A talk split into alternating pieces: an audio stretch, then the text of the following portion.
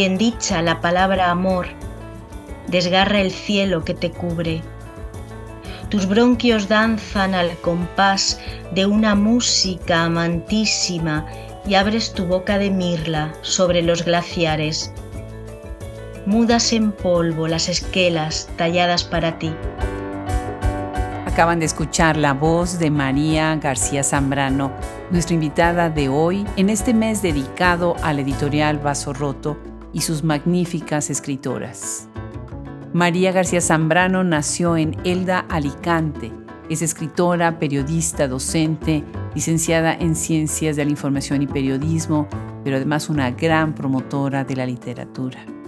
Ha ganado diversos premios como el Premio Paco Moyá, Premio Carmen Conde de la editorial Torremosas, una editorial muy importante también en España dedicada a la obra de escritoras poetas y ha sido finalista del premio Ausías March al mejor poemario del 2012.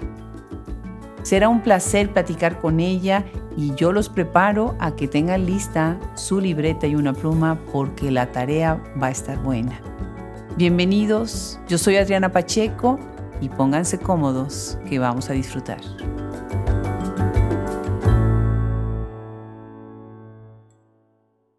Ha sido una verdadera fiesta este mes de enero inaugurar el 2023 con una editorial a la que le tenemos tanto cariño, tanto respeto y tanta admiración, Vaso Roto.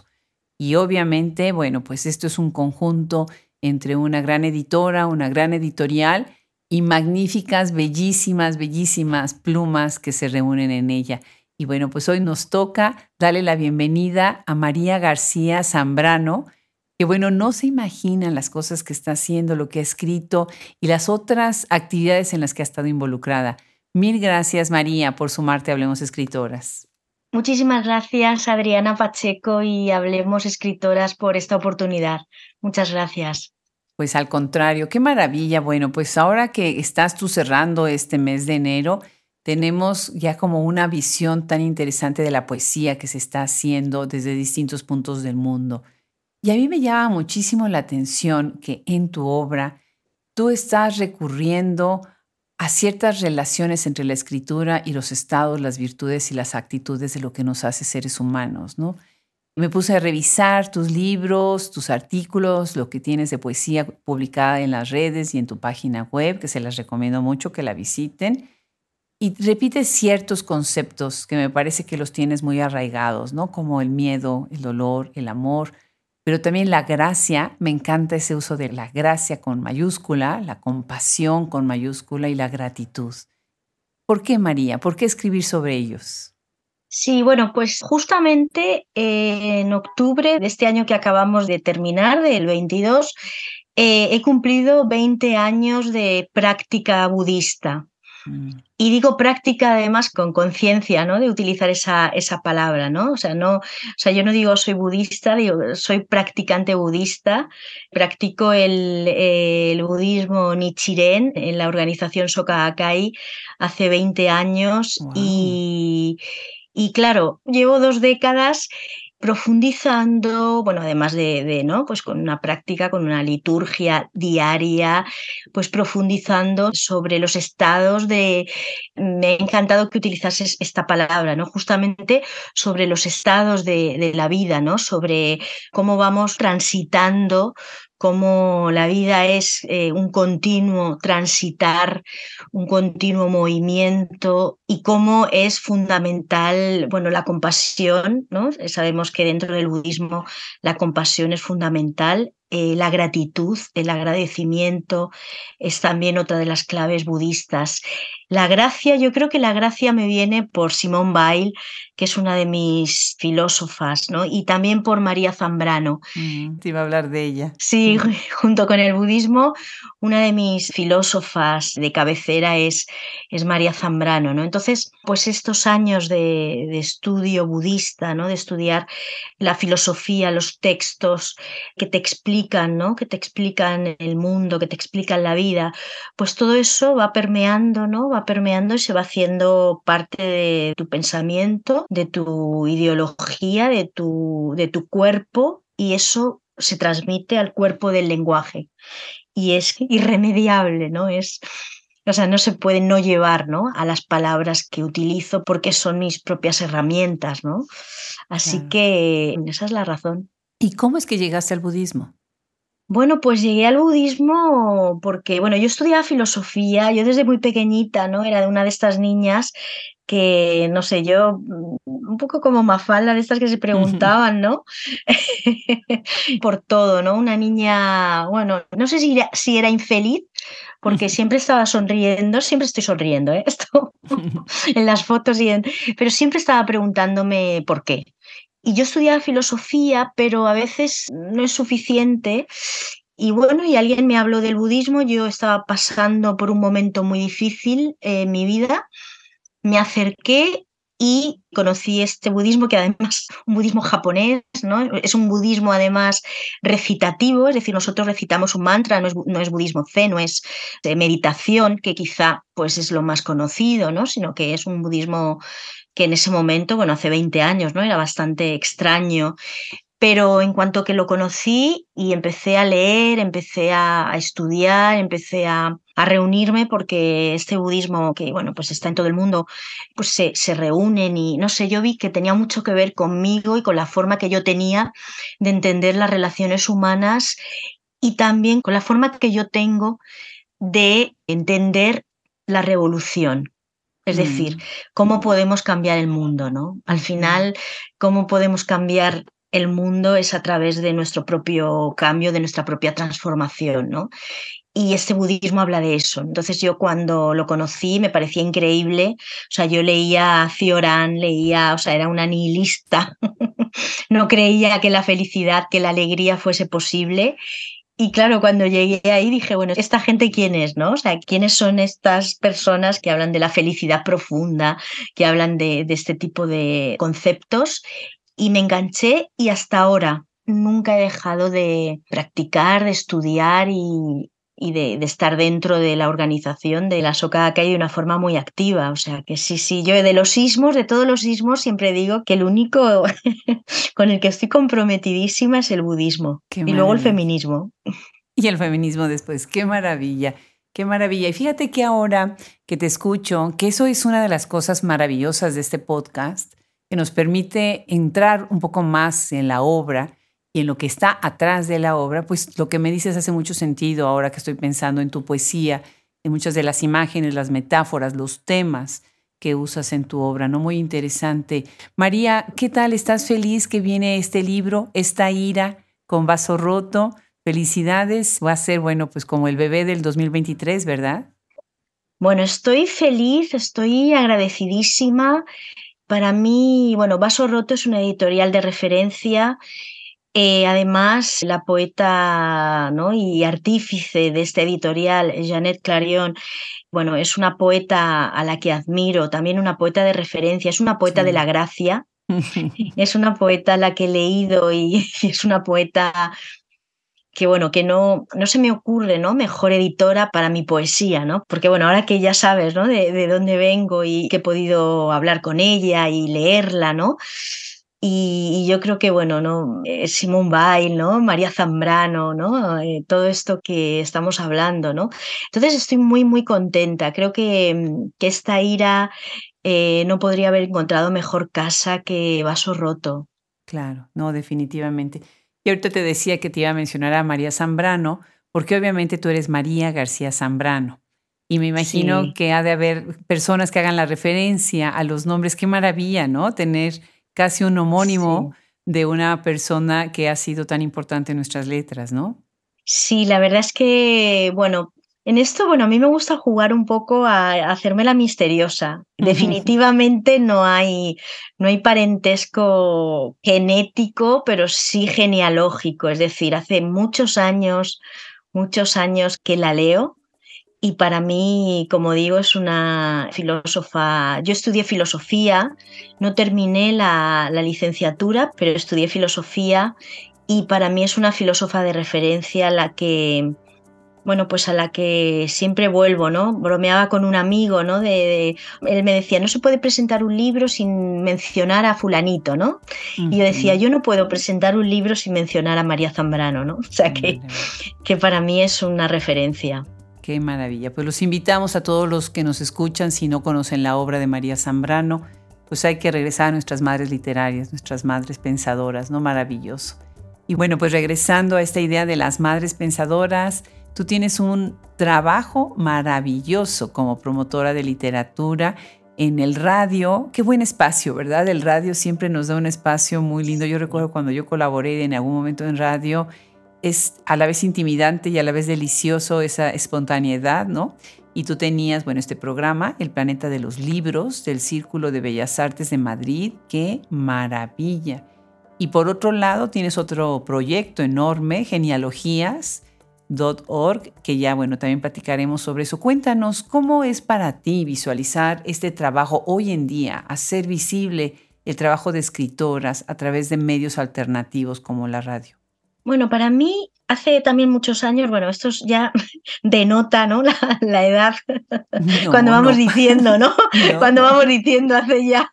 Pero mm, recuerdo cuando llegué a Madrid, ¿no? En el, en el 2000, que bueno, llegué a una fundación, una fundación de mujeres y conocí a, una mujer poeta, bueno, la traductora de Emily Dickinson ha traducido toda su obra en Sabina Editorial, Ana Mañeru Méndez. Cuando la conocí, bueno, pues ahí caí en el feminismo, ¿no? Y entonces ella me abrió los ojos y, y de alguna manera ahí asumí una responsabilidad política a mí la palabra visibilizar no me gusta demasiado porque parece que sean invisibles, ¿no? Y bueno, y no, y no son invisibles, ¿no? Porque están ahí, ¿no? Sino, bueno, de alguna manera de contar o de, o de hacer esa genealogía, ¿no? De las mujeres, de quiénes son nuestras escritoras, ¿no? Ellas, es esta madre feminista, ¿no? Que yo digo, Ana Mañero Méndez, ¿no? Me empezó a mostrar cómo yo en mis trabajos ¿no? de investigación, yo estaba con una tesis literaria, pues toda mi, mi, bibliografía ¿no? era, era sobre eh, se asentaba ¿no? En, hombres, ¿no? Y me decía, bueno, no hay ninguna mujer que haya hablado, era sobre Alejandra Pizarnik, no hay ninguna mujer que haya hablado de Alejandra Pizarnik, digo, bueno, alguna habrá, ¿no? Y decía, pues búscalas, búscalas, ¿no? Entonces, a partir de ahí tuve conciencia, ¿no? De dónde estaban las poetas, cuando además mi despertar, o sea, yo tuve dos despertares poéticos. Uno fue con Luis Cernuda, que es homosexuales, o sea, siempre mis amigos me, bromean mucho conmigo porque me dicen tú, o mujeres homosexuales, es decir, los hombres no contamos para ti, no, pero bueno, eh, fuera, aparte de esta broma, o sea, un despertar fue Luis Cernuda en, en, el instituto, ¿no? O sea, yo si el hombre pudiera decir, ¿no? Ese, ese poema maravilloso, pero mi despertar poético ya eh, de adulta fue con Alejandra Pizarnik y con Olga Orozco, en un taller literario con 18 años que llevaba además un argentino y que además Alejandra Pizarnik fue la que me hizo ir a Buenos Aires, querer ir a París. Es decir, que fue su poesía, ¿no? Es decir, que sin yo darme cuenta, en mi genealogía ella estaba pero se nos olvida, ¿no? Entonces yo adquirí, como te estaba diciendo, adquirí esa conciencia política, ¿no? Esa conciencia de aquí hay que hacer un trabajo, aquí hay que hacer algo, ¿no? Porque, bueno, estas nuevas generaciones, bueno, y ni siquiera las nuevas generaciones, es que yo, o sea, no sé qué escritoras españolas hay en la generación del 27, no sé qué poetas españolas hay ahora, ¿no? Y porque hace 20 años no era fácil Ahora es muy fácil. Hace 20 años, incluso muchas poetas que ahora son muy feministas no querían decir que eran feministas. Eh, o no querían pertenecer a algunas asociaciones, ¿no? A algunas fundaciones. Entonces ahí, bueno, yo en el Planeta de los Libros, yo no llevé el programa, sino llevaba solo un espacio de poesía escrita por mujeres y llevaba libros de la editorial Torremozas, que justo ha cumplido 40 años.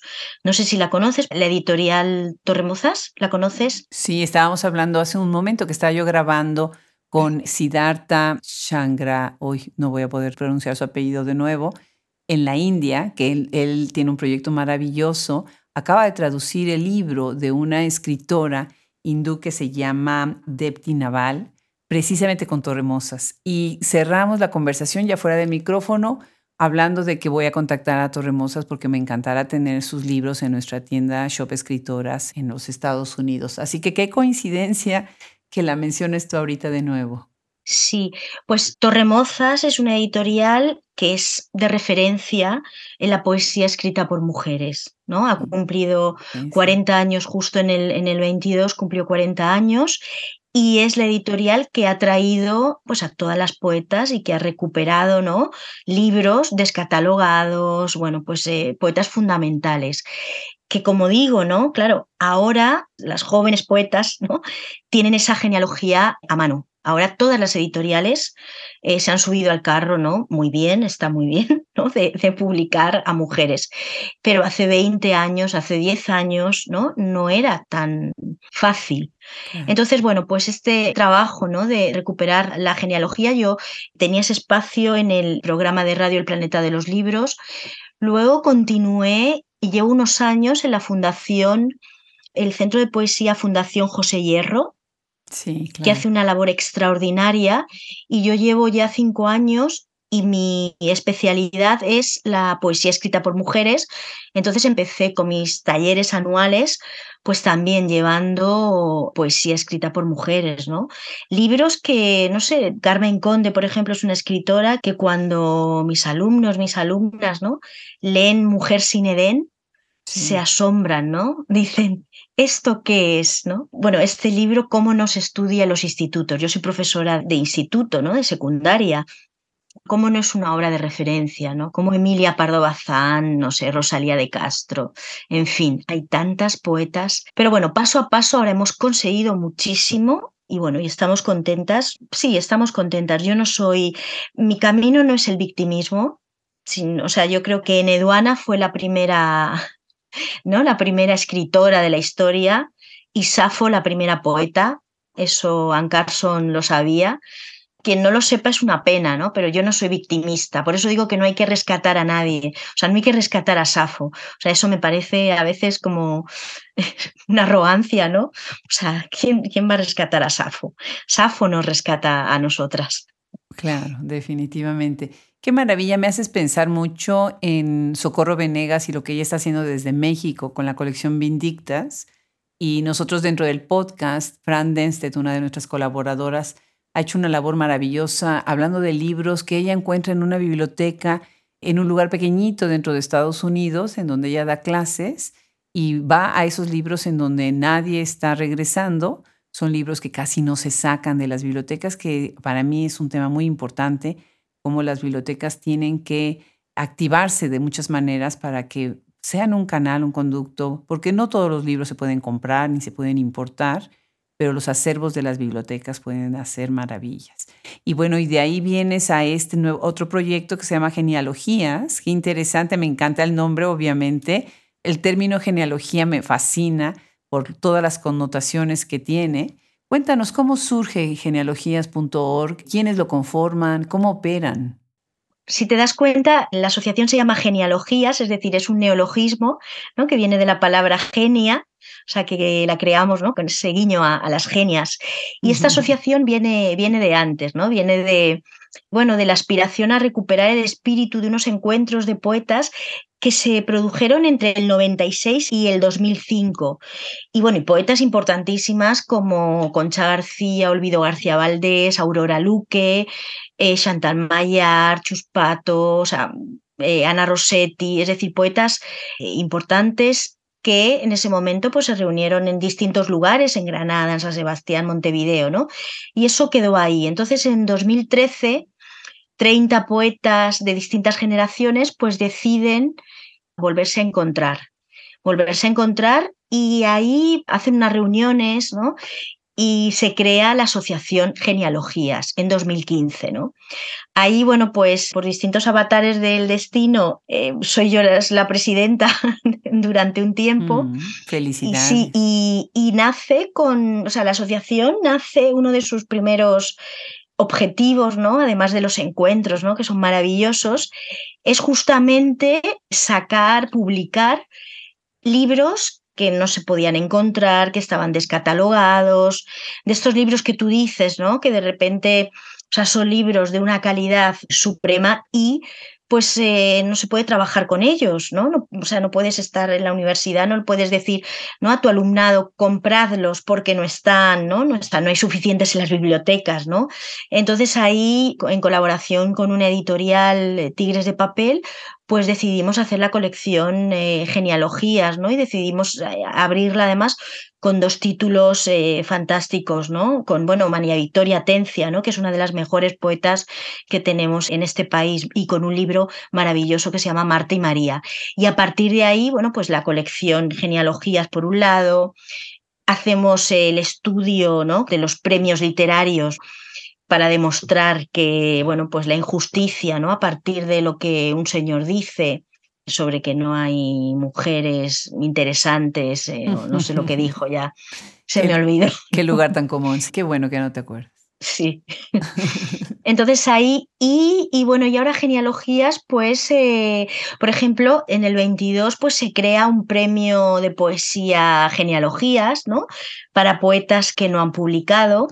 Es una, es una asociación viva, ahora somos más de 80 poetas Wow. Sí, nos reunimos, además de distintas generaciones, es decir, hay poetas ya pues eh, consagradas, premio de la crítica, poetas con una obra ya, pues bueno, pues eso, ¿no? Una obra ya muy consolidada y poetas que tienen un libro, o sea, poetas muy jóvenes, ¿no?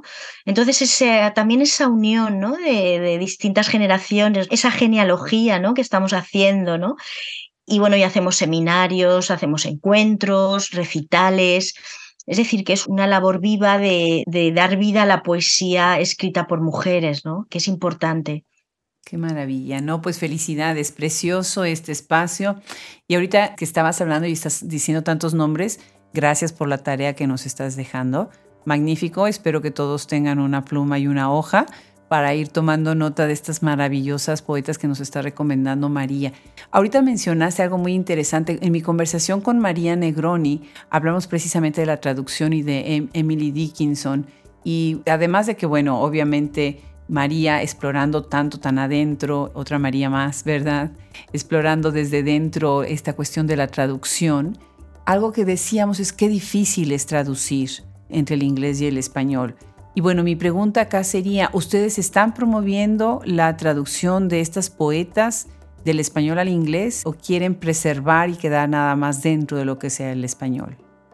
Bueno, fíjate qué casualidad. Ahora mismo yo estoy con Archivo Dickinson porque, bueno, María Negroni es eh, queridísima y es amiga y, y, estuve en Buenos Aires en abril y, y, estuve con ella y ahora estoy con Archivo Dickinson para escribir una reseña y bueno, genealogías, claro, es una, es una asociación que cuenta con una junta directiva pequeñita, ¿no? Entonces vamos paso a paso, ¿no? Vamos paso a paso y por ahora estamos con poetas que escriben en, español y por ahora con poetas españolas. O sea, todavía lo de la traducción, bueno, es que no, no, hay, no hay capacidad. Entonces no, no nos lo hemos planteado, pero bueno, por una cuestión práctica, ¿no? Porque, porque es muy difícil a veces, porque claro, no contamos, ¿no?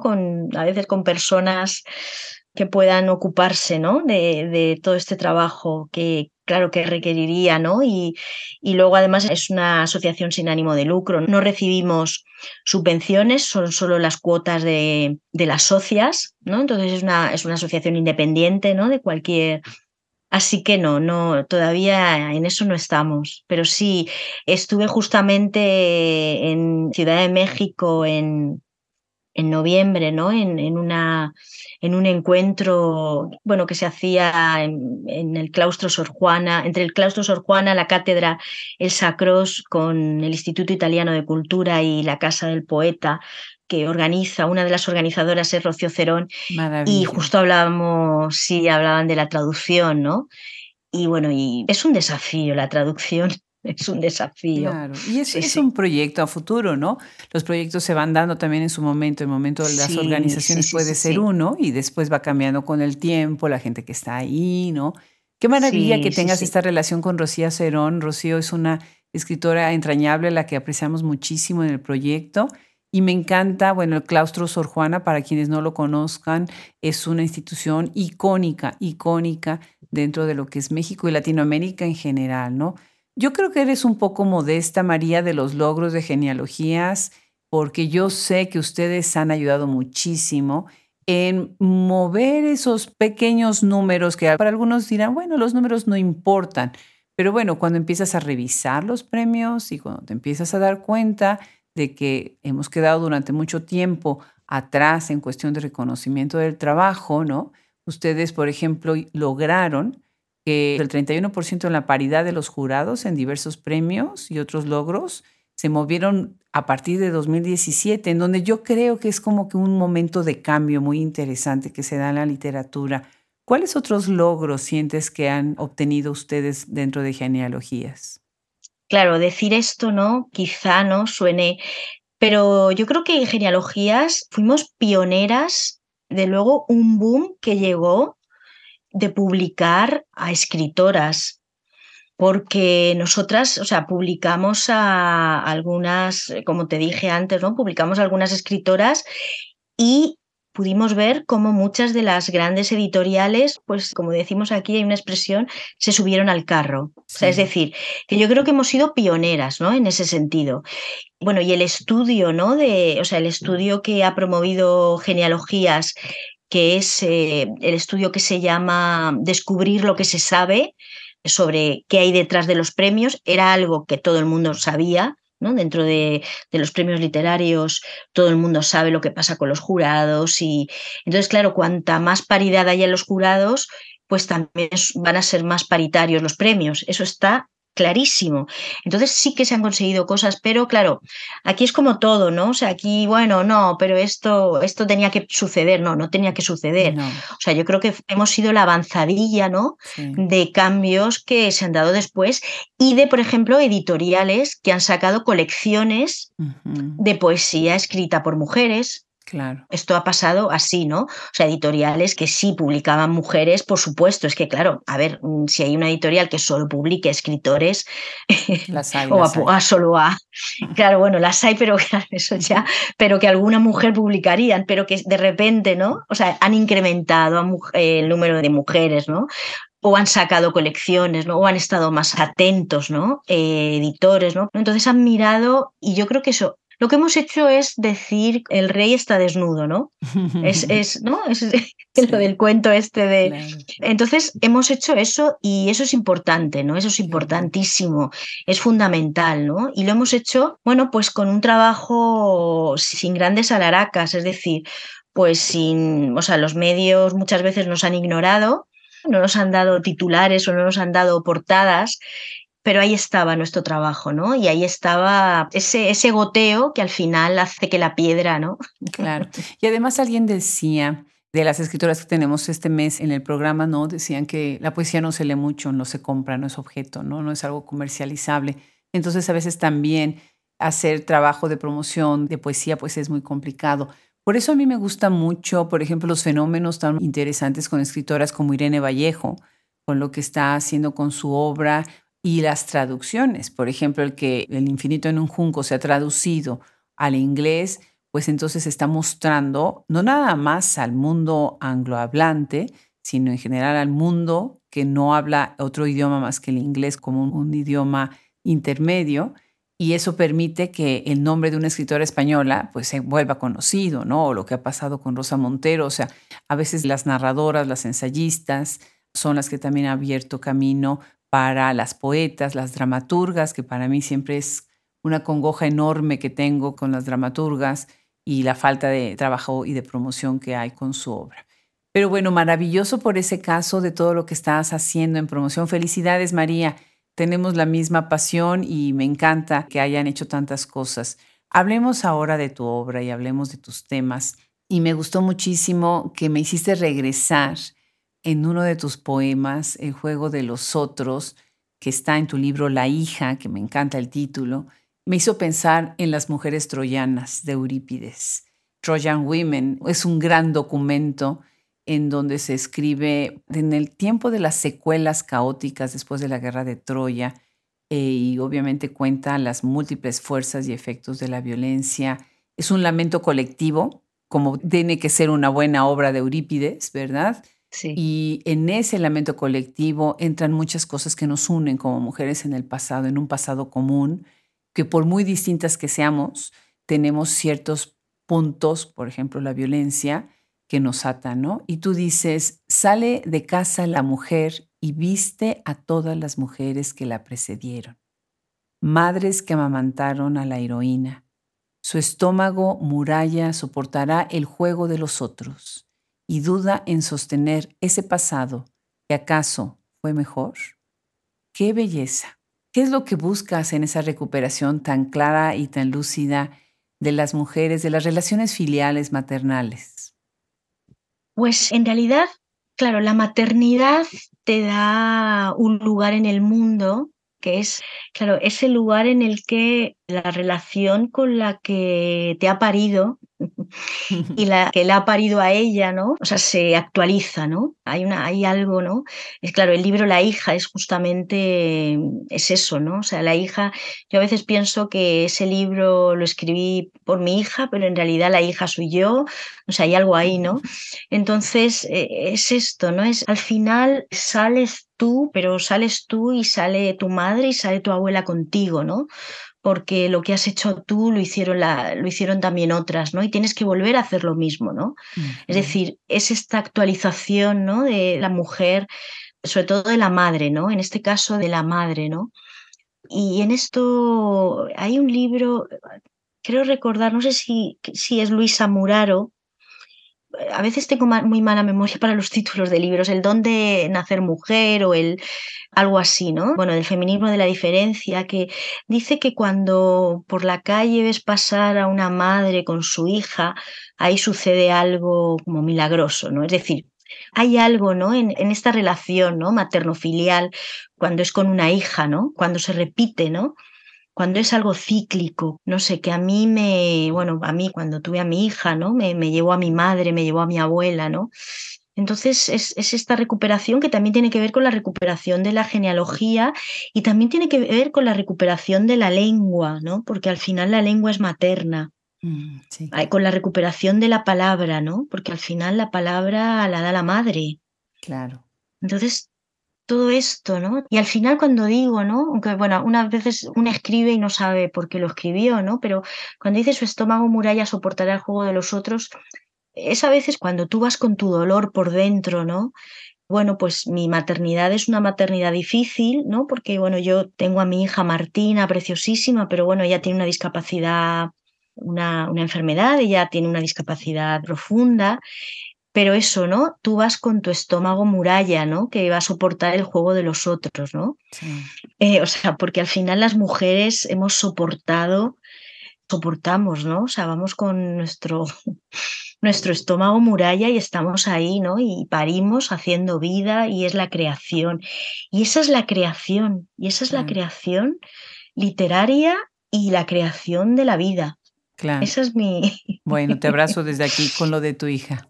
Ese es mi feminismo, ese es mi feminismo. Claro, claro, definitivamente. Pues sí, un, abrazo, María, porque esas son las, las fortalezas de donde sacamos nosotras para sacar adelante a los hijos, ¿no? Sí, sí, sí. Pues ahí también hablas de algo que me gusta muchísimo, porque el inicio de este libro eh, me parece muy contundente. La manera en la que usas el hablante lírico en primera persona, esta primera persona que es más como el tipo de una oda, no como de una oda que va repitiéndose estrofa a estrofa, que se repite precisamente en los primeros versos, ¿no? Dices, soy la dulce letanía de los niños muertos en este hospital.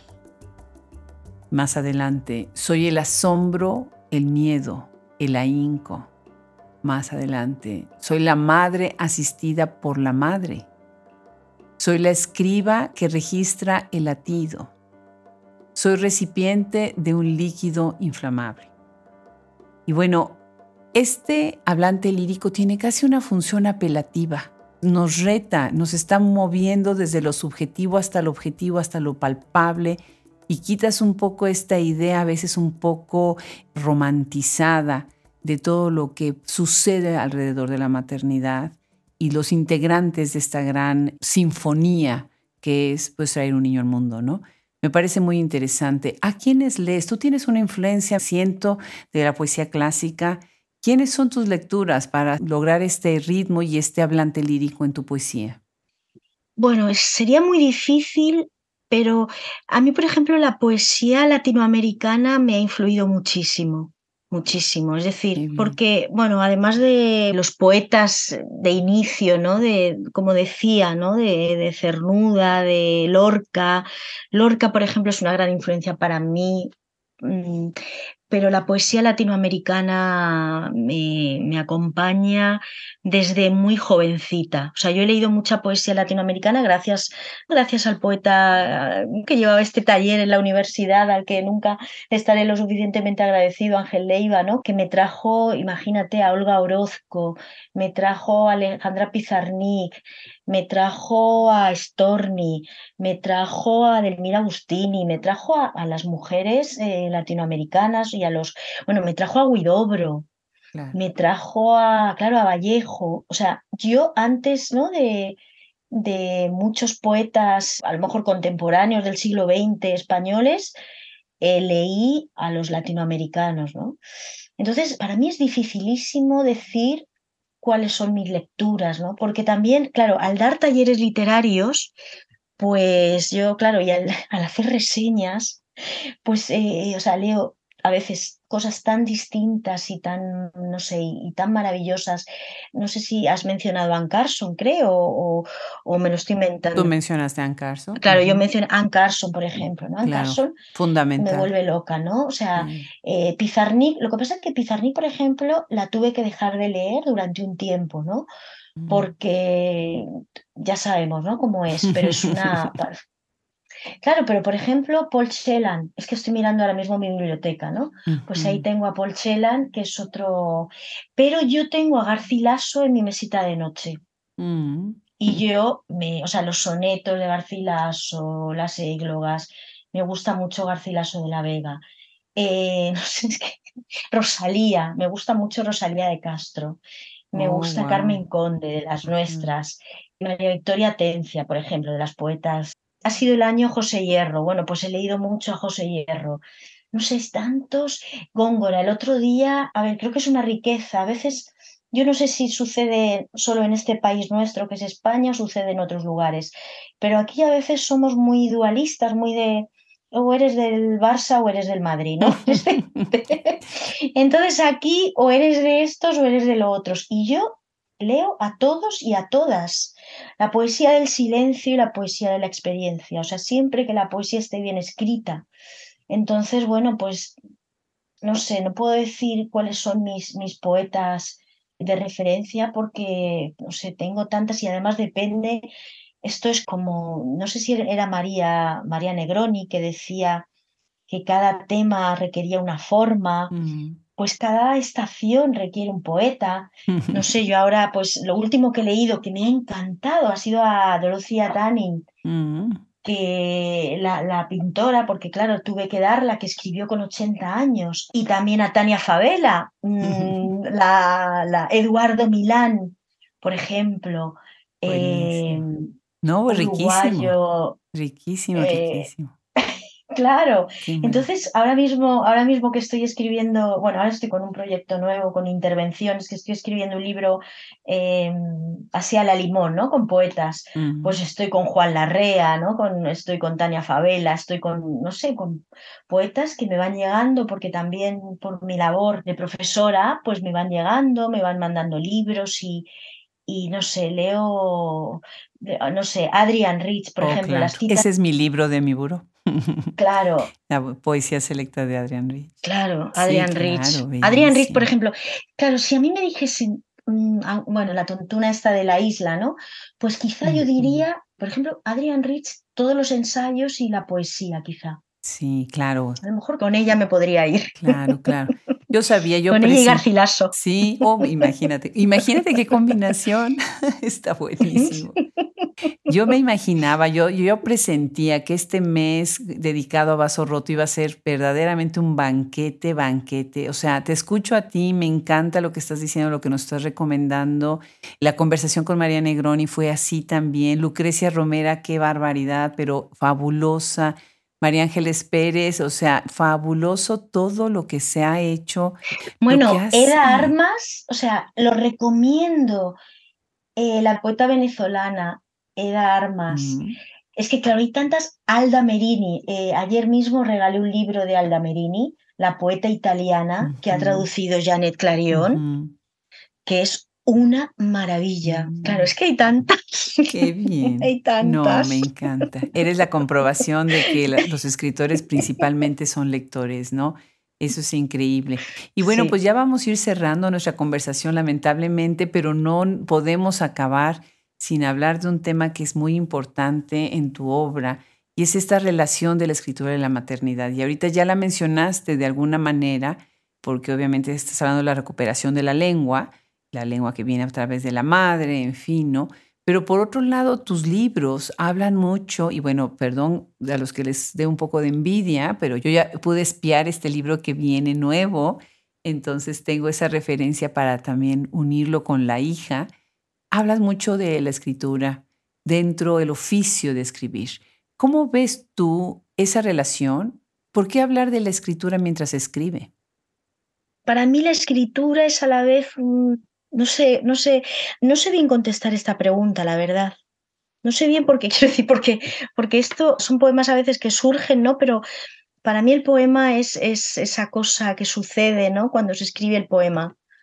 Y además es eso que sucede o que va a suceder cuando el lector o la lectora lo lean. Es decir, el poema es un trabajo con el lenguaje. Entonces el poema tiene que ver con la escritura. Entonces ahí hablo también de la escritura porque ahí es como te estoy diciendo lector. O sea, esta no es mi vida, no te olvides. Esto es escritura, a ver qué haces con ella, ¿no? Esto es algo que está sucediendo y forma parte de la escritura, ¿no? De tu escritura de un texto. O sea, yo soy Hermes, ¿no? Te estoy llevando un texto a ti, a ver cómo lo tejes, lo destejes. No sé, algo así, estoy improvisando un poco porque no, o sea, nunca me había hecho esta pregunta a mí misma. no sé. No, bueno, pues es bueno reflexionarse y pensarse a sí, misma también como escritor. Sí, sí, Bueno, pues sería magnífico si nos dejaras con una probadita de esta ira, que ya sé que por ahí han salido algunos fragmentos que han sido ya publicados, para abrir el apetito a este libro que viene próximo con vaso roto. ¿Quieres cerrar con una lectura de algún poema de tu libro Esta ira? Sí, pues voy a terminar con un poema. Estamos en fechas ¿no? de, de bendiciones. Entonces vamos a, vamos a terminar con un poema que no tiene título y que empiezo a leer.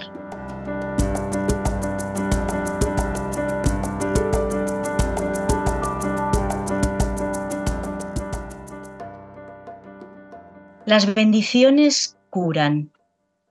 Bien dicha la palabra amor, desgarra el cielo que te cubre. Tus bronquios danzan al compás de una música amantísima y abres tu boca de mirla sobre los glaciares. Mudas en polvo las esquelas talladas para ti. Pero no es la hora. Aunque limpiaron los nichos, no es la hora. Bien dicha la palabra amor, funde los metales, los convierte en luz, porque no bastará con la poesía, un ave nos ha traído tu corazón. Las manos pueden sentir el peso del aire aferrándose a los muros, el deshielo de la voluntad inmóvil todavía sobre la herrumbre, sobre la soledad de este páramo, porque hemos sembrado amor y compartimos las palabras benditas, las bendiciones curan. Una diminuta llama alumbra ahora un planeta donde nunca amó nadie. Precioso, María. Muchísimas gracias. Gracias en nombre de todo el equipo. Hablemos Escritoras. Felicidades por tu trabajo, por tu entrega, tu pasión y por tu obra. Un abrazo muy, muy grande desde Hablemos Escritoras hasta Madrid. Muchísimas gracias a, vosotros y bueno, un abrazo y nada, que este 23 que hemos empezado, pues nos traiga salud y alegría. Bueno, y mucha poesía, mucha, mucha escritura. Definitivamente. Mil gracias, María. Un abrazo.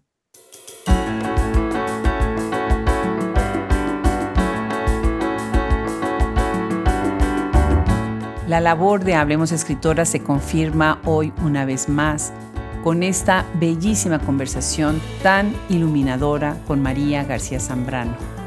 Muchísimas gracias a ella, gracias a Janet L. Clarion y a todo el equipo Vaso Roto y muchas gracias a nuestros maravillosos colaboradores que sin ellos esto no sería posible. Ingeniería de audio Fernando Macías Jiménez, edición de podcast Cristian Josefi, social media Brenda Ortiz y todos nuestros colaboradores que son grandes puentes y promotores de nuestro trabajo. Yo soy Adriana Pacheco y los invito a que nos escuchen cada semana. Vean en nuestra página web www.hablemosescritoras.org nuestra enciclopedia, nuestras recomendaciones de libros. Tenemos cientos y cientos de maravillosos libros y escritoras. Y si viven en los Estados Unidos, no olviden visitar nuestra tienda Shop Escritoras. En verdad somos una alternativa que trae libros de todo el continente, España y los Estados Unidos para que hagamos cada vez más y más visible la obra de escritoras en todos los espacios, en el escolar, en la vida diaria y en la recreación. Muchísimas gracias, Adriana Pacheco, desde Hablemos Escritoras. Somos curadores literarios. Hasta la próxima.